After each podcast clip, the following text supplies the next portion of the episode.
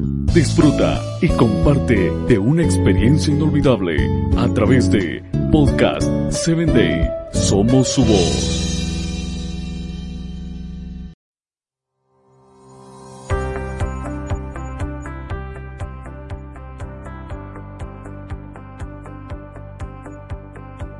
Hola, ¿qué tal amigos? Bienvenido a tu espacio Personas Efectivas.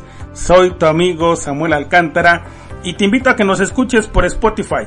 Eh, hoy estaremos hablando de una de las características de una persona que vive una vida desequilibrada y con énfasis excesivo en el trabajo es su incapacidad para relajarse y saciarse. Este hombre experimenta tendencias compulsivas hacia el trabajo que se manifiestan en su dificultad para relajarse después de trabajar. No hay tiempo para el esparcimiento, el ocio y la recreación. No tiene tiempo para disfrutar del fruto de su trabajo.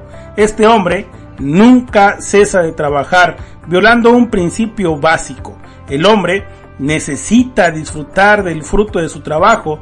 De lo contrario, el trabajo se convierte en una carga, obligación tal como lo expresa el rey Salomón en Eclesiastés 5:18, que plasma lo siguiente, esto es lo que yo he visto que es bueno y conveniente, comer, beber y gozarse uno de todo el trabajo en que se afana bajo el sol en los contados días de la vida que Dios le ha dado, porque esta es su recompensa.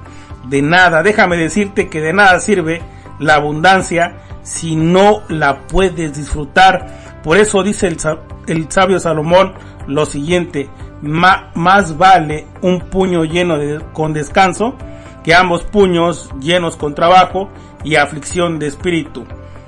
Yo soy más que mi trabajo.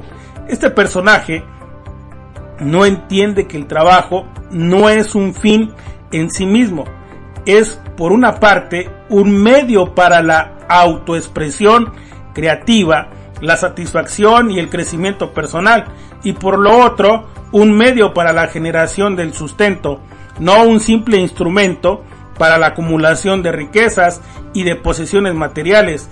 Bajo esa óptica, no se disfruta ni se beneficia la prosperidad financiera, la cual no es capaz de saciarle ni satisfacerle, incapacidad de saciarse, ya que el dinero no es por sí mismo un valor agregado que genere satisfacción por la vida.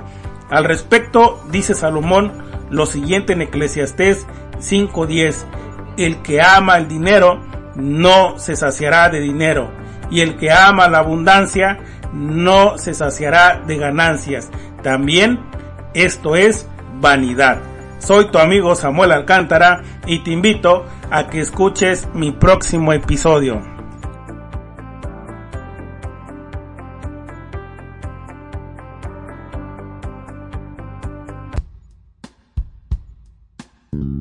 Síguenos en www.podcast7day.com. Hasta el próximo episodio.